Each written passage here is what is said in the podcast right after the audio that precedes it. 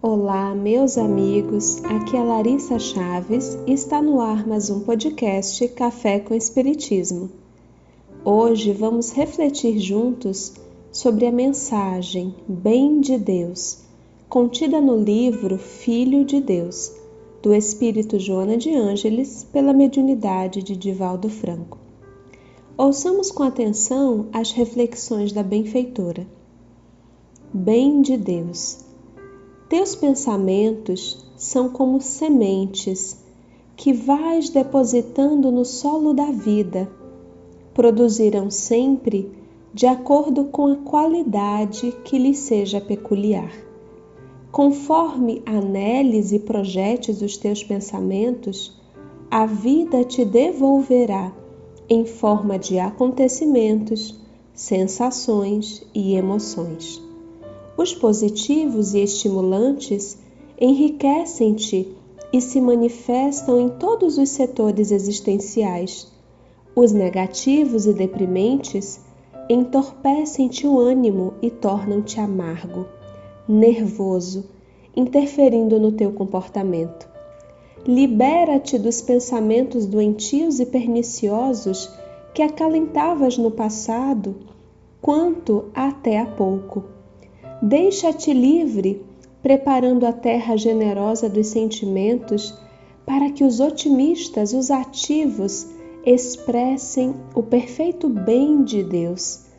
Mantém os que revelam amor e sentirás, envolvido por incessantes ondas de ternura e de afeto. Conserva os que são de paz e toda a harmonia da vida ressoará no teu íntimo. Preserva os que te objetivam a saúde e te sentirás forte, pleno, mesmo que vez por outra alguma debilidade se te apresente, não afetando o conjunto. Pensa em prosperidade, abundância, mas não só de valores materiais, e sim dos demais bens de Deus que são essenciais à vida para sempre. Pensa e viverás, consoante a onda emitida. Você já parou para observar os pensamentos que mais se repetem em seu cotidiano?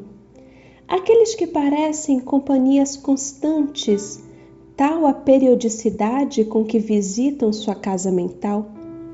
Agora imagine a sua mente como um gramado bem verdinho e os padrões de pensamento recorrentes como pegadas repetitivas por um mesmo caminho do gramado.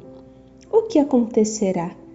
Essa repetição de pegadas vai paulatinamente deixando suas marcas no gramado, transformando-se num trajeto tão conhecido que tendemos a optar sempre pelo mesmo lugar, ainda que haja todo um gramado livre a ser explorado.